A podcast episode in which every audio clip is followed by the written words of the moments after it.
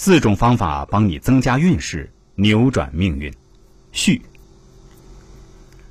为人处事以遇事都要让一步的态度，才是高明的人。因为让一步就等于是为日后进一步留下了余地。待人接物以宽厚态度对人，才是有福的人。因为给人家方便，就是日后给自己留下方便的基础。古希腊哲学家苏格拉底才华横溢，智慧过人。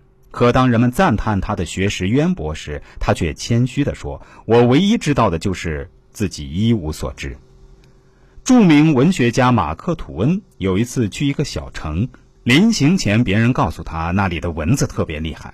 当天晚上，旅馆全体职员一起出动驱赶蚊子，免得这位受人欢迎的大作家遭受蚊虫叮咬。到了之后，正当他在旅店登记房间时，一只蚊子在马克吐温眼前盘旋，这使得职员尴尬万分。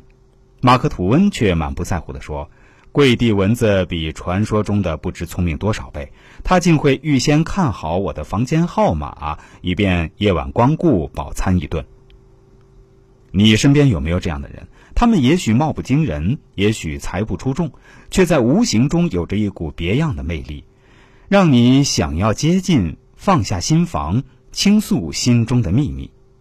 君子如玉，让人舒服的人就好像一块温润的美玉。和这样的人在一起，就像听一曲舒缓的音乐，品一杯醇厚的热茶，看一朵花静静的开放，让时光如流水般恬淡肃静。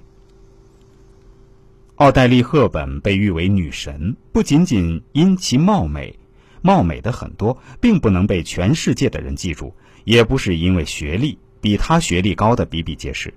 但她用她的一生诠释了“精神长相”这个词儿。她在遗言里这样说：“若要优美的嘴唇，就要讲亲切的话；若要可爱的眼睛，就要看到别人的好处；若要苗条的身材。”就要把你的食物分享给饥饿的人。若要美丽的秀发，在于每天有孩子的手指穿过它；若要优雅的姿态，走路时要记住行人不止你一个。这就是我们对一个人精神长相最好的解读法则。一个人的真正资本，不是美貌，也不是金钱，更不是学问。而是自带的，不会随着岁月变迁而消失的精神长相。